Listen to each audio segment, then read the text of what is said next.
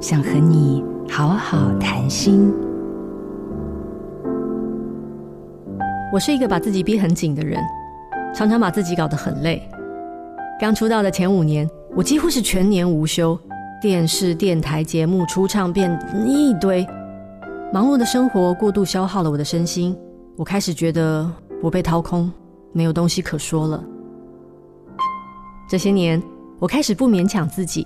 会适时给自己一些停顿的时间，我会接一些新闻性的节目或是纪录片，因为它既是工作也是学习。这样的工作不是消耗，反而是沉淀，在成长。我也给自己生活的时间，没有生活，我整个人会变得很干涸。我需要留时间给家人和朋友，需要去探索这个世界，这些都能滋润我，成为我的养分。疾病是身体写给你的情书。上头写着：“你是不是很久没有回过头来爱我，好好珍惜我了呢？”现在我不再和工作纠缠，把生命和生活放在工作的前面，投入热情而且想做的工作。